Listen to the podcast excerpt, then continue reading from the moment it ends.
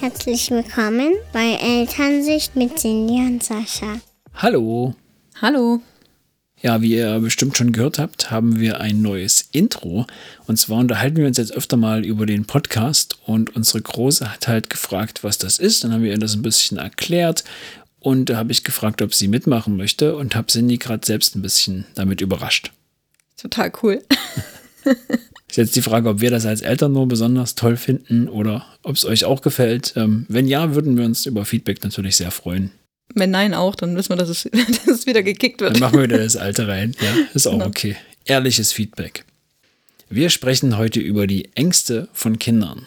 Ja, also ich habe mich in den letzten Tagen mit dem Thema Ängste beschäftigt. Äh, Gerade jetzt im Zusammenhang mit der Wiedereröffnung der Kitas, der jetzt bei uns ist und ähm, hatte so nachgedacht, ja, gerade diese großen Veränderungen, die jetzt wieder eintreten. Also erstens ja schon mal, als der Lockdown eingetreten ist und die viele Zeit zu Hause, aber jetzt eben auch diese Umstellung auf die Kita wieder, kann ja auch dazu führen, dass die Kinder eher verängstigt sind. Also gerade wenn ich jetzt so an Trennungsängste zum Beispiel denke. Ich weiß nicht, ob es Ängste sind. Also ich würde eher sagen, es ist Traurigkeit, oder? Ja, es gibt auch Kinder, die haben Ängste, also Angst vor Trennung. Gerade wenn ich jetzt an so kleinere denke, gut, die haben vielleicht schon eine Eingewöhnung durch, aber so ab einem Jahr geht das ja los, dass die wirklich Ängste vor Trennung entwickeln. Also von der Bezugsperson, von der Hauptbezugsperson getrennt zu werden. Hm. Das ist ja schon ein Thema. Bei so Einjährigen, bei Größeren kann sowas trotzdem hervorgerufen werden, wenn jetzt belastende Situationen entstehen, also wirklich Stress. Und das kann ja vorkommen, wenn man in die Kita wieder eingewöhnt wird. Ja. Auf jeden Fall. Oder eben halt, also so spezielle Ereignisse, eben so Tod vom Haustier oder Verwandten oder wie auch immer. Also alles, was irgendwie belastend sein kann oder ein Wechsel in die Schule, sowas, kann sowas auslösen, auch bei größeren noch. Also der Kleine ist ja auf jeden Fall sehr auf dich fixiert. Also selbst ich habe ja Probleme, ihn dann irgendwie von dir wegzubekommen. Und wenn er jetzt irgendwie nachts weit und ruft und ich gehe rein, dann kriege ich immer ein Papa, geh weg, Mama zu das, hören ist jetzt nicht unbedingt eine Trennung. Aber ich verstehe, was du meinst. Ja. Auch bei den Großeltern ist es schwierig teilweise. Ja. Ich meine nur, damit er hängt ja so sehr an dir, dann ist diese Trennungsangst auch wahrscheinlicher, denke ich, als wenn das jetzt ein bisschen ausgeglichener wäre. Also er ist halt sehr auf dich fixiert. Und ich mhm. denke, diese Trennungsangst ist dadurch wahrscheinlicher. Also im Gegensatz zur Großen meinst du jetzt? Ja, oder zu anderen Kindern. Vielleicht das. Ja, wobei ich bei den Kindern schon gemerkt habe in letzter Zeit, dass die ein bisschen anhänglicher sind. Auch die Große, finde ich. Ich glaube, die kriegen das schon mit, dass wir jetzt so ein bisschen in uns löst das ja auch was aus. Und dass wir da so ein bisschen hin und her gerissen sind, ich glaube, das merken die auch. Und selbst wissen sie ja auch, dass sie bald wieder in die Kita gehen. Ich denke, das geht gerade so ein bisschen los. Ob es jetzt wirklich eine Angst ist, ja. weiß ich nicht. Aber ich kann mir vorstellen, dass es bei einigen Kindern jetzt schon so ist oder so ja. wird vielleicht. Ja, das stimmt schon. Also heute war ja der letzte Homeoffice-Tag mit Kindern für die ja, in den nächsten zwei Wochen auf jeden Fall, denke ich. Also ich war schon ein bisschen wehmütig, so, so nach Mittagessen nochmal mit der Großen ein bisschen Spaß gemacht und gekuschelt. Und ich glaube, das größte Problem für uns ist gerade, dass die zwei halt nicht in die Kita wollen, dass sie halt wirklich zu Hause bleiben möchten. Wenn sie sich jetzt wahnsinnig auf ihre Freunde freuen würden, dann hätte ich da irgendwie auch ein anderes Gefühl dabei. Aber so ist mir halt schon immer noch mulmig. Ja, mir geht's auch so. Ich glaube, wir kriegen das trotzdem hin. Also hinkriegen auf jeden Fall. Es wird halt nur ein bisschen schwieriger als vielleicht bei anderen. Heute sprechen wir jedenfalls über Ängste. Ja. Egal, ob die Kinder Ängste entwickeln oder nicht. Auf jeden Fall geht es heute um Ängste, weil ich mich jetzt eben dazu belesen habe. Und ich finde es auch total spannend, weil mir wieder eingefallen ist, also so ein typisches Angstthema ist zum Beispiel auch der Nachtschreck. Obwohl das ja eigentlich gar keine Angst ist, sondern eher eine Schlafstörung. Aber ganz oft mit Albträumen verwechselt wird, die Kinder ja sehr oft haben. Und ja, der Nachtschreck wird einfach durch eine Überreizung des Nervensystems ausgelöst. Kannst du dich noch erinnern, als wir umgezogen sind ins Haus? Das war ja schon eine stressige Zeit für uns, weil wir ja aus, dem, aus unserer Stadt rausgezogen sind. Die Große ging in eine neue Einrichtung und dann hat sich noch der Kleine angekündigt. Das war so eine schwierige Zeit. Und wir haben nochmal zwei Monate in einer Übergangswohnung gewohnt. Genau, und da war es ja in der Nacht relativ stressig durch diesen Nachtschreck, wie wir jetzt wissen.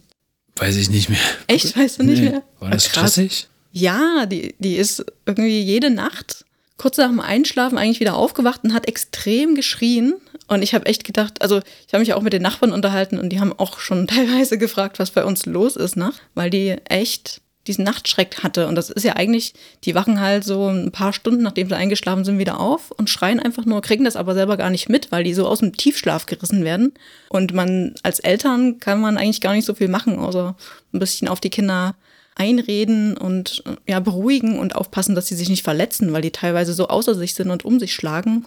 Das ist schon krass, dass du dich da nicht dran erinnern kannst. Also ich weiß, dass es mal so eine Phase gab, wo das ein paar Mal so war, aber es, so lange habe ich das irgendwie nicht in Erinnerung. Oh doch. Aber ja, ich verdränge halt solche Sachen wahrscheinlich. Keine Ahnung. Ja, das Interessante ist, es betrifft auch gar nicht so viele Kinder, dass wir das gerade erwischt haben. Das ist schon ein Zufall. Und es ging wirklich eine Weile. Also es betrifft nämlich nur drei bis sechs Prozent der Kinder im Alter zwischen zwei und sechs Jahren. Also Ich mache mir wir echt. Sorgen über meinen Kopf gerade. Also, Ja, ich kann mich da null dran erinnern. Also das mit den Nachbarn weiß ich noch, dass das mal irgendwie ein Thema war, ein, zwei Mal. Aber dass das so oft oder so lange war, das trat auch nicht gleich ein, nachdem wir umgezogen sind, sondern es hat noch eins, zwei Monate gedauert. Da ging das wirklich los, weil das dann alles verarbeitet wurde von ihrer Seite. Das war schon, ja, es war halt wirklich viel Veränderung für sie und das hat wahrscheinlich auch einen großen Stress in ihr ausgelöst. Und ja, und da kommt es eben zu so ja, Situationen, wo sie dann schweißgebadet aufwacht und schreit und ihr Herz rast und ja, und sie lässt sich dann einfach nicht beruhigen und schlägt um sich. Also das waren so die Merkmale, die ich mir gemerkt habe. Ja, und dann war es ja auch immer so, also wir sind dann hin und haben sie beruhigt und dann war irgendwann gut, aber es war nicht so, dass sie wach war. Sie hat halt trotzdem noch geschlafen irgendwie und dann ist sie plötzlich, hat sich wieder hingelegt und hat weiter geschlafen, tief Ja. und fest. ja, das weiß ich auch noch, dass das alles so im Schlaf passiert ist. Und sie wusste das auch am nächsten Tag nicht mehr. Das ist ja auch so der Unterschied zu Albträumen. Da können sich die Kinder ja meistens noch dran erinnern oder sind dann auch ansprechbarer. Und dieser Nachtschreck, da erinnern die sich einfach nicht dran. Und das ist aber auch überhaupt nicht schlimm für die. Deswegen, nur für uns Erwachsene ist es eben nicht so angenehm. Und ja, die Albträume werden aber auch durch richtige Ängste ausgelöst. Es gibt ja so typische ja, Ängste in bestimmten Altersstufen. Also das ist halt schon von der Entwicklung des Kindes abhängig, welche Phase das meistens so durchmacht. Die sind natürlich nicht überschneidungsfrei, aber es geht ja schon los bei, bei kleinen Babys, die ja wirklich Angst haben, wenn irgendwie was Lautes knallt oder so, also vor lauten Geräuschen. So, Ich, so also da kenne ich auch ersten. genug Erwachsene, bei denen das so ist. Ja, aber das ist so typisch, weil die eben in der Entwicklung noch nicht so weit sind, Ja. um zu wissen, was das jetzt war, ob das jetzt Ja. eine Tür war oder so. Und dann gibt es ja ganz typisch die Angst vor Fremden, also dieses Fremdeln. Weißt du noch, wann das bei uns relevant war? Ich glaube, so mit, ja, mit acht Monaten oder so, würde ich sagen. Die Kleine, glaube ich, noch mehr. Aber also auch bei Oma und Opa oder so, wo sie dann stark gefremdelt hat. Und der Große, na gut, der ist jetzt fast zwei, aber der braucht selbst bei meiner Schwester oder sowas, wenn wir die eine Weile nicht gesehen hatten, oder selbst wenn wir die zwei Wochen nicht gesehen haben, der braucht immer so zehn Minuten, um reinzukommen. Der ist wirklich immer noch sehr am Fremdeln. Und wenn du nicht da bist, dann klebt er halt an mir, ansonsten klebt er immer bei dir. Also ich würde es bei ihm, glaube ich, gar nicht mehr unbedingt Fremdeln nennen. Er ist einfach, also ich glaube, das ist ein bisschen Charaktersache auch, dass er da jetzt nicht so direkt auf die Leute zugeht sofort. Also das Fremdeln ist ja wirklich eher so, ja, in der zweiten Hälfte des Babyalters. Also diese Zuordnung, ne, das ist meine Mama, das ist meine Familie und dann merken, ich bin eine eigenständige Person und äh, das ist jemand Fremdes und dann ähm, gucken die schon und wollen dann eben auch nicht zu jedem. Und wenn es dann die Oma ist, dann ist es blöd für die Oma, aber es ist dann meistens einfach so und da kann man auch nichts machen. Und ja, und dann fand ich total interessant, so ab einem Jahr, was ja ein total ungünstiger Zeitpunkt ist, kommt eben diese Trennungsangst, von der wir gerade schon gesprochen haben, von dieser ersten Bezugsperson. Und das ist ja nur echt blöd mit diesem einem Jahr, weil, Weil da die die meisten, Kita-Eingewöhnung ist, meistens. genau, ja. meist, die meisten Kinder oder viele, sage ich mal, Ja. gehen da ja in die Kita. Also ich weiß ja nicht, wie lange die Phase geht, aber bei der Großen, die mit anderthalb Jahre erst in die Kita gekommen ist, war die Trennung halt auch nicht so einfach. Auch wieder Charaktersache. Ist halt ja.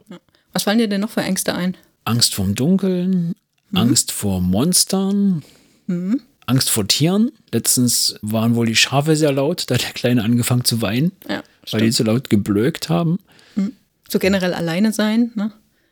Also das ja, Ja. aber auch schon von Baby Ja, an. Ne? stimmt. Selbst wenn beide ähm, alleine sind. Also letztens wollten sie mal probieren, alleine einzuschlafen. Da lagen sie zusammen in einem Bett. Da wurde ich rausgeschickt, habe gesagt, ich warte vor der Tür. Also ich hatte das Babyphone dann natürlich schon angemacht und mitgehört. Und dann habe ich halt nur so nach ein, zwei Minuten, wenn den Papa holen, ja, Papa. Und ja, dann lag ich schon wieder ganz schnell im Bett und habe gewartet, bis sie eingeschlafen sind. Also diese Angst vorm Alleine sein, also diese Schlafbekleidung ist super wichtig und zwar für beide. Also ich glaube, das wird noch eine Weile dauern, bis sie da wirklich alleine einschlafen wollen. Ja, von Anfang an, ne? Also bis jetzt immer noch. Ja, ich finde es halt gut. Es fängt jetzt schon an, sie testen das aus und ja, vielleicht sind es dann irgendwann mal 10 Minuten und dann 15 und dann schlafen sie irgendwann alleine. Wir haben ja Zeit.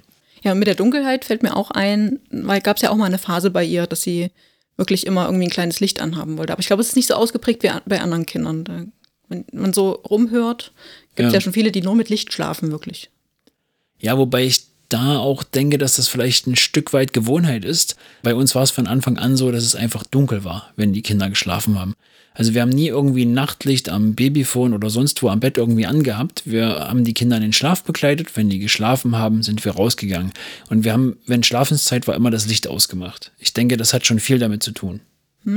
Ich überlege gerade bei dem Kleinen, weil der hatte jetzt eine Phase, da wollte der unbedingt mit Licht schlafen und ich habe das ein, zwei Mal gemacht, dann wollte das natürlich weiter so haben und das haben wir jetzt aber wieder rausgekriegt.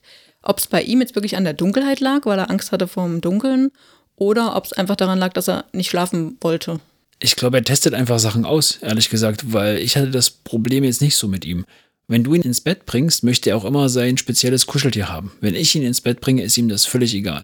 Mhm. Es sind eher so ja, Tests, Gewohnheiten, ähm, Verbindungen vielleicht. Und den Kindern, die wirklich Angst im Dunkeln haben, kann man ja auch sehr leicht helfen, indem man sich einfach ein Nachtlicht anschafft oder die Tür vielleicht einen Spalt offen lässt.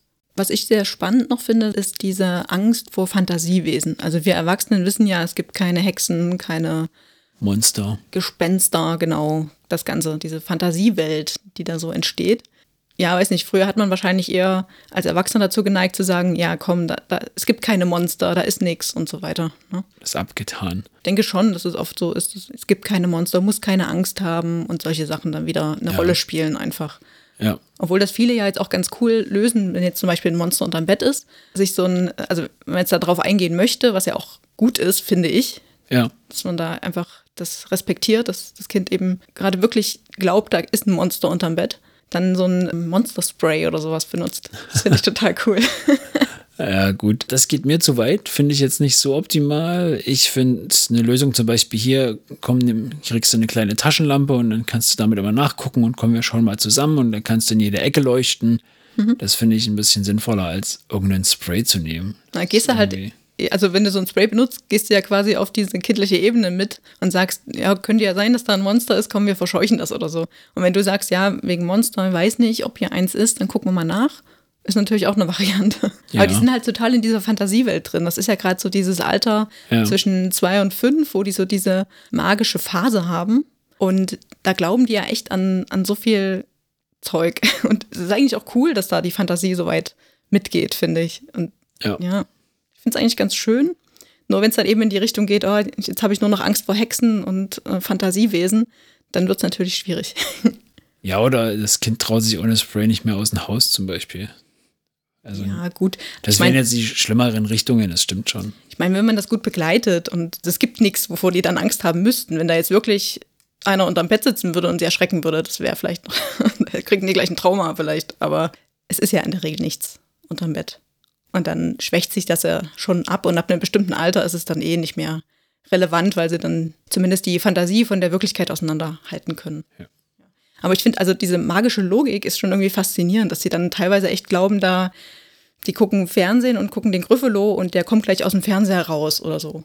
Was eigentlich totaler Blödsinn ist. Ne? Und die glauben aber, dass alles möglich ist irgendwie in dem Moment. Oder der Staubsauger saugt mich weg. Das habe ich, hab ich manchmal das Gefühl, dass unser Kleiner das denkt. Der fährt dann durch die Wohnung und er kriegt dann teilweise so eine Panik Ja, vor dem Ding. Ja, das stimmt. Aber also zu dem Punkt davor, wenn du sagst, der Gryffalo kommt aus dem Fernseher, ich glaube, das ist bei Erwachsenen nicht so viel anders. Also dieser Reflex ist immer noch da. Wenn du jetzt zum Beispiel an irgendeinen 3D-Film denkst, da gibt es ja diese Videos, wenn da so ein Hai direkt auf dich zugeschwommen kommt, dann duckt sich auch jeder weg, obwohl du eigentlich weißt, okay, es ist halt ein Film. Das sind, glaube ich, so diese Ohrinstinkte, die eine Rolle spielen. Ja, es gibt aber wirklich Kinder, die haben wirklich Angst, wenn die sowas gucken. Ja, ist ja auch gruselig, Gryffalo. Also Ja. die Große hat da auch, glaube ich, also Angst nicht, aber sie kuschelt sich dann schon immer ran und sagt, hier, Papa, und so ein bisschen Unbehagen ist da schon dabei. Oder. Ja, Spannung, Spannung eher. Ja, weiß nicht, was ist jetzt der Unterschied zwischen Angst und, und Spannung? Also Spannung ist ja eigentlich auch was Schönes. Ist ja so Genau. ein Nervenkitzel. Genau, Spannung ist halt genau, wenn du so ein Nervenkitzel, man jetzt, oh, gleich passiert's und dann regt's auf und dann findet man das gut. Das ist so, was, was ich gut finde, Spannung in dem Film. Was ich nicht haben möchte, ist Angst. Also ich gucke ja zum Beispiel auch keine Horrorfilme, weil ich sowas einfach hasse. Ich möchte halt unterhalten werden und es gibt sehr viele schöne Arten von Filmen und diese Art gehört halt nicht dazu, in meinen Augen. Also ich habe das früher gern geguckt. Ja. Kannst es ja immer noch gucken, halt alleine. nee, habe ich keine Zeit mehr für. ja, aber diese Magie geht ja auch noch weiter. Also es geht ja teilweise bei einigen Kindern so weit, dass die wirklich sagen, die denken jetzt irgendwas. Zum Beispiel, ich hasse meinen Bruder und dann fällt er zufällig hin und die denken dann, oh Gott, jetzt habe ich das gedacht und deswegen ist das jetzt passiert. Also diese Zusammenhänge, dass Ja. sie einfach diese Vorstellungskraft haben und das dann wirklich passiert. Das geht so ein bisschen schon in Richtung Zwang, würde ich fast sagen. So, es gibt ja dieses zwanghafte Denken auch. Kennst du das? Nee, aber ich kann sowas nachvollziehen. Also als Kind hatte ich sowas, glaube ich, öfter. Oder dann hat man auch so Sachen versucht oder sich vorgestellt. Ich habe immer überlegt, welche Superkraft die beste wäre. so durch Wände gucken oder durch Wände gehen. Die Zeit anhalten, eindeutig. Da gab es diese Serie mit Ivy, die hier Ja, den Finger Ivy. zusammengehalten hat. Genau das. Ja, stimmt, die habe ich auch sehr beneidet. Das hätte man bei jeder Klassenarbeit gut nutzen können. Aber ich glaube, ich hatte das auch. Ich habe, glaube ich, zum Beispiel im Schulbus früher öfter mal über, keine Ahnung, private Sachen, da war ich schon älter, nachgedacht. Ich weiß gar nicht vielleicht, warum ich dann noch an sowas gedacht habe. Auf jeden Fall habe ich was gedacht und dachte dann, Mist, wenn jetzt hier jemand meine Gedanken lesen kann. Und dann habe ich die Leute beobachtet, während ich das gedacht habe und dachte so, oh Gott, das wäre voll peinlich oder so. Aber ich glaube, das spricht ja für eine ausgeprägte Fantasie oder halt ein offenes Denken. Also ich finde das zumindest positiv. Hatte ich auch, ja. Ich war sehr fantasievoll. Ich habe auch für die Kuscheltiere geredet, wie unsere Tochter. Ja, jetzt magst du magst es nicht mehr so gern. Nee, überhaupt nicht mehr.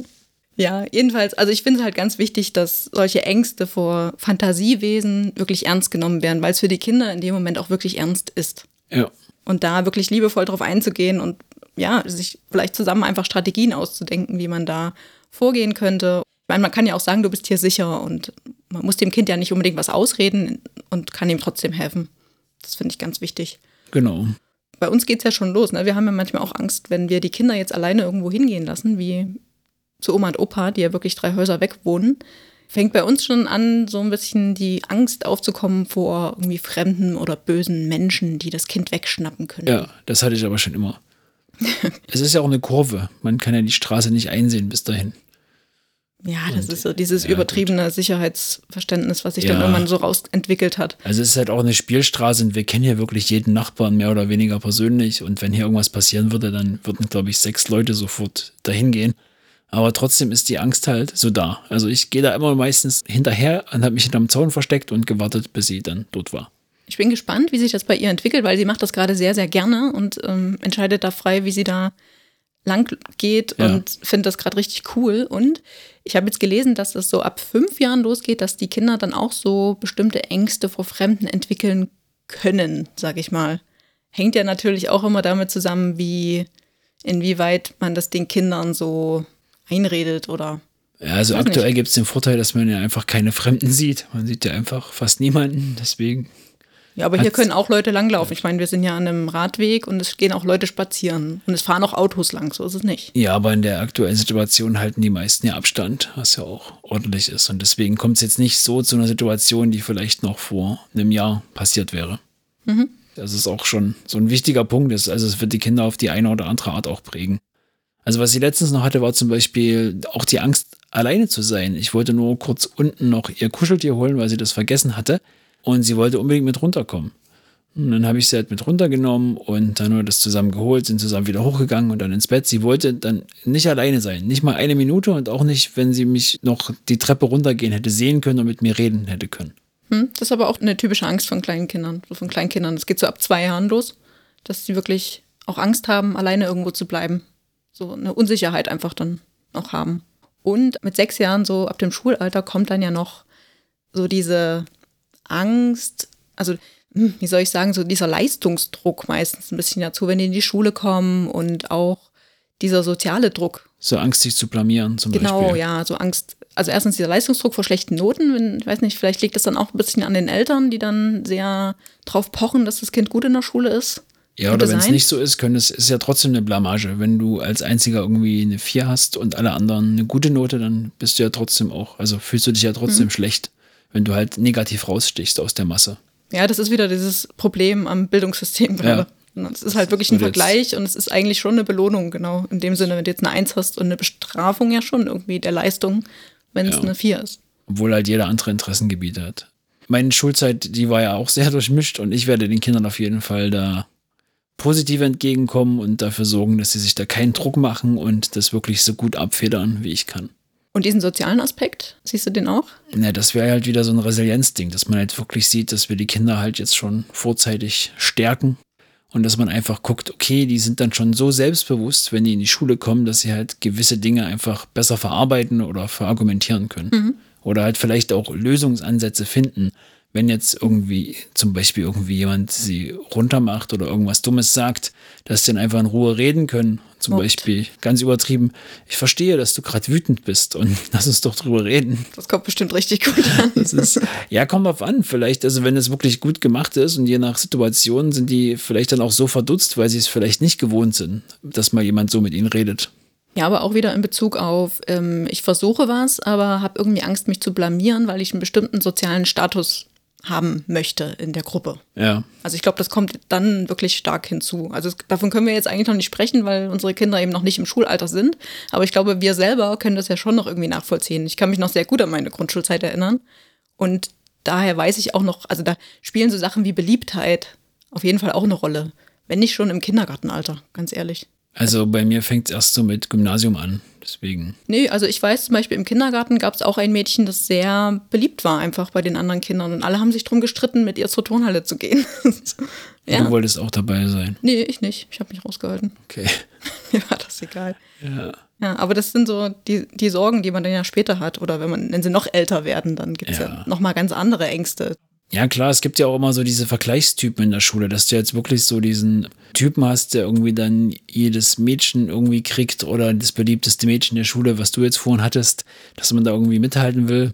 Also ich hoffe wirklich, dass das alles langsam so ein bisschen durchbrochen wird und dass es auch immer bessere pädagogische Fachkräfte gibt, die da entgegenwirken können, was in unserer Schulzeit vielleicht einfach nicht so war ja auch die Sicht auf die Welt, also dieser Wettbewerb, dieser ja. Wettbewerb. Aber ich glaube, das ist in dem heutigen Schulsystem schwierig, weil es da immer Wettbewerb gibt. Ja, aber guck mal, heute gibt es Ganztagsangebote, wo man so vielleicht so sein Interessengebiet und seine Gruppe finden kann. Es gibt Schulpsychologen oder Schulsozialarbeiter, die da in den Schulen sind, an die man sich wenden kann. Das gab es früher alles nicht. Mhm. Und da habe ich schon die Hoffnung, dass man da ein bisschen mehr Möglichkeiten hat und mehr Ansätze und dass die Lehrer dann vielleicht auch noch ein bisschen offener sind, als sie es früher waren. Also da bin ich sogar überzeugt davon, dass sie schon noch ein bisschen mehr auf die Schüler eingehen und vielleicht dann doch mal irgendwie mit dem Schulsozialarbeiter zusammenarbeiten. Mhm. Und was gibt es denn noch? Angst vor Naturkatastrophen kommt auch so mit dem Schulalter, so ab sieben Jahre habe ich gelesen. Das ist ja, also ist ja eigentlich mit so ein bisschen mit Tod verknüpft, wenn du jetzt sagst, es könnte was ganz Schlimmes passieren, was jetzt meiner Familie widerfährt. Eine Naturkatastrophe würde da vielleicht mit reinzählen. Hm irgendwas, was dann, was es gehört hat, was es gesehen hat, in den Nachrichten oder so zum Beispiel. Genau, ja. Also das löst dann eher so diese Trennungsängste ab. Die sind dann schon ein Stück weit selbstständiger und dann kommen eben diese äußeren Einflüsse nochmal so ein bisschen näher auch. Also kein Fernsehen gucken. Kein Fernsehen gucken. Was machen wir doch nicht, oder? ja, und die Angst vor dem Tod halt. Das ist auch nochmal so ein Punkt. Ich glaube aber, das kommt auch schon ein bisschen eher. Je nachdem, was man so erfährt, oder? Ich glaube auch, also wenn jetzt, wenn jetzt irgendwie in der näheren Familie in den nächsten Jahren jemand stirbt, wird das ein viel präsenteres Thema sein, als wenn das nicht der Fall ist. Hm. Na, ob die das schon begreifen, ist halt die Frage so. Also ich glaube, wenn du unserer Tochter jetzt erzählst, der Tod, sie weiß, was es definitorisch, heißt es so, bedeutet, aber. Sie weiß, was es laut Definition bedeutet. Sie weiß, was es laut Definition bedeutet, aber sie glaubt, glaube ich, immer noch, ja, die schlafen dann größtenteils und die kommen dann irgendwann, also ich glaube, dieses e-, Endliche hat sie noch nicht verstanden, dass es dann wirklich vorbei ist und der nie, nie, nie, nie ja, wiederkommt. Doch, ich glaube schon, weil jetzt zum Beispiel der Hund meiner Schwester, der ist ja auch vor einiger Zeit gestorben und das hat sie, glaube ich, schon mitgekriegt. Also sie weiß halt schon, dass der nicht mehr da ist. Und sie redet halt schon und ist, sagt halt schon, ist halt tot und. Ja, aber sie juckt in dem Moment nicht, weil es nicht ihr Hund, also nicht so in dem ja, Maße, die, wie wenn es jetzt ihr eigenes Haus wäre. Natürlich, ja klar, die Beziehung ja. oder Bindung war nicht da, aber ich glaube schon, dass sie verstanden hat, dass es was Endliches ist. Hm. Sonst hätte sie ja auch mal gesagt, wann kommt denn irgendwie der Hund wieder oder, weißt du, das war aber nicht, also sie hat das, glaube ich, schon ganz gut verstanden. Ich glaube, ich habe mal irgendwo gelesen, dass äh, bei Kindern, wenn da jetzt wirklich ein naher Verwandter stirbt, dass das teilweise echt noch zehn Jahre später wirklich hochkommen kann und verarbeitet wird. Dass das wirklich eine ganze, ganze Weile braucht, bis das bei denen auch ankommt. Bei nahen Menschen oder Tieren. Ja, und ab neun kommt dann neben der Angst vor dem Tod noch die Angst vorm Aussehen, also zum Beispiel, dass man nicht gut genug aussieht, dass man mit anderen nicht mithalten kann. Vielleicht auch, dass man dann irgendwie keine Freunde findet. Ja, mit neun kommst du ja so langsam an die Pubertät ran, vielleicht. Also es spielt dann schon Aussehen eine größere Rolle oder Klamotten vielleicht auch. Ich glaube, das ist irgendwie alles nach vorne gerückt. Hm. irgendwie, ich glaube, die Pubertät beginnt schon mit neun und die sind jetzt Zehn. schon mit 15 volljährig gefühlt. nee, da würde ich jetzt mal widersprechen, aber. Wir werden gut. sehen. Und was machen wir denn jetzt, wenn die Kinder Angst haben? Also ich glaube, bei ganz kleinen ist natürlich diese Nähe super wichtig, einfach, dass man da in den Arm nimmt und wirklich auch tröstet und auf die Kinder eingeht. Wir nehmen die Angst natürlich ernst und wir reden über die Angst, wir schauen, was die Angst verursacht und dann gehen wir halt der Angst auf den Grund und versuchen das halt ein bisschen abzusprechen, will ich nicht sagen, aber vielleicht aufzuklären. Das ist auch super wichtig, weil wenn du das so stehen lässt und das Kind nicht ordentlich begleitest, kann das halt später auch noch größere Ängste entwickeln. Also es gibt ja so sehr behütende Eltern. In die Richtung gehst du ja so ein bisschen. Was? Nein, nein. nein, aber. Total offen. Sex, Drugs, Rock'n'Roll. Mhm, genau. Nee, aber es gibt ja wirklich sehr behütende und auch ängstliche Eltern, die das dann natürlich auch wieder als Vorbild vorleben und die Kinder werden dann auch automatisch ein bisschen ängstlicher und vorsichtiger, was wiederum dann auch ja die Entwicklung nicht besonders fördert. Und dann werden die Eltern noch ängstlicher, weil das Kind vielleicht noch nicht kann. Also es ist halt echt ein so Teufelskreis. Ja, wirklich immer. so ein Teufelskreis so ein ja. bisschen.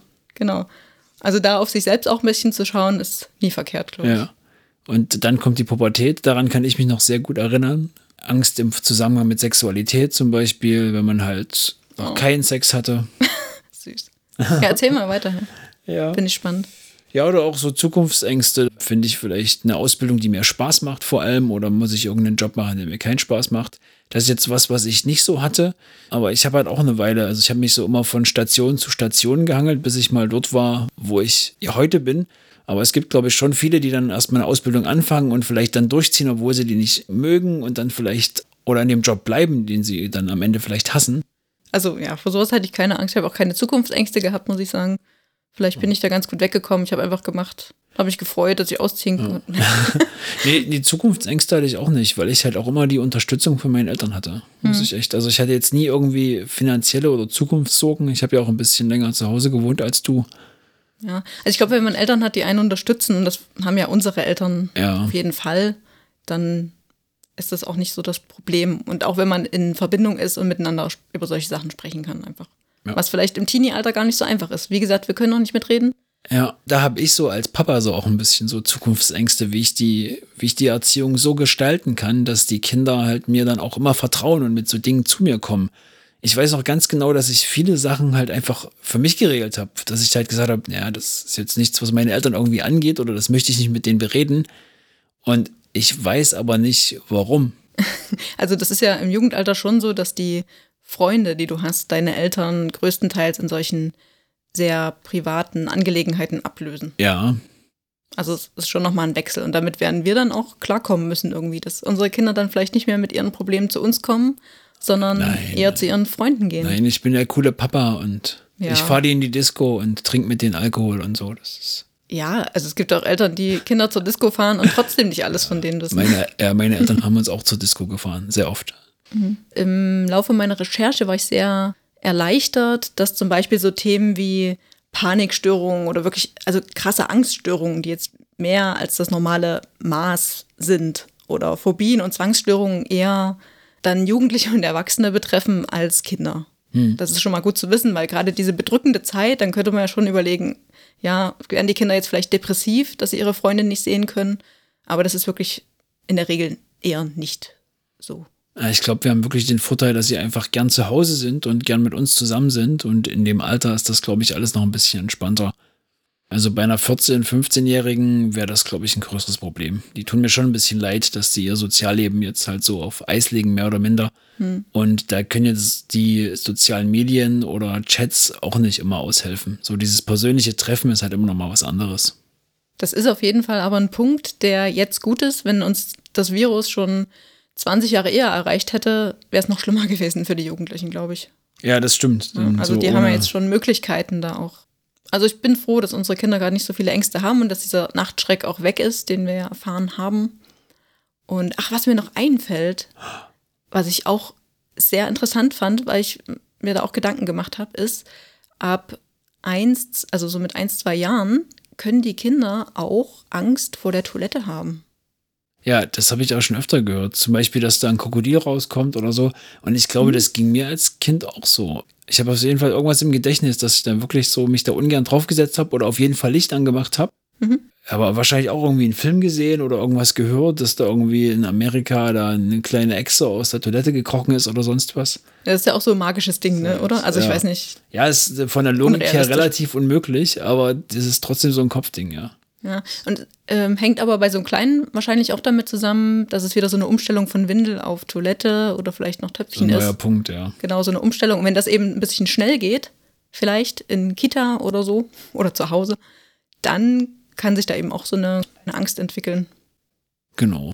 Falls ihr irgendwelche Erfahrungen mit Ängsten habt oder irgendwelche Erfahrungen mit euren Kindern und vielleicht auch eine Strategie, was ihr da gemacht habt oder was da geholfen hat, dann schreibt uns gern per Mail an mail.elternsicht.com oder natürlich auch auf Instagram. Wir würden uns sehr freuen, von euch zu hören, zu lesen und besprechen euer Feedback dann auch gerne im Podcast. Tschüss! Tschüss.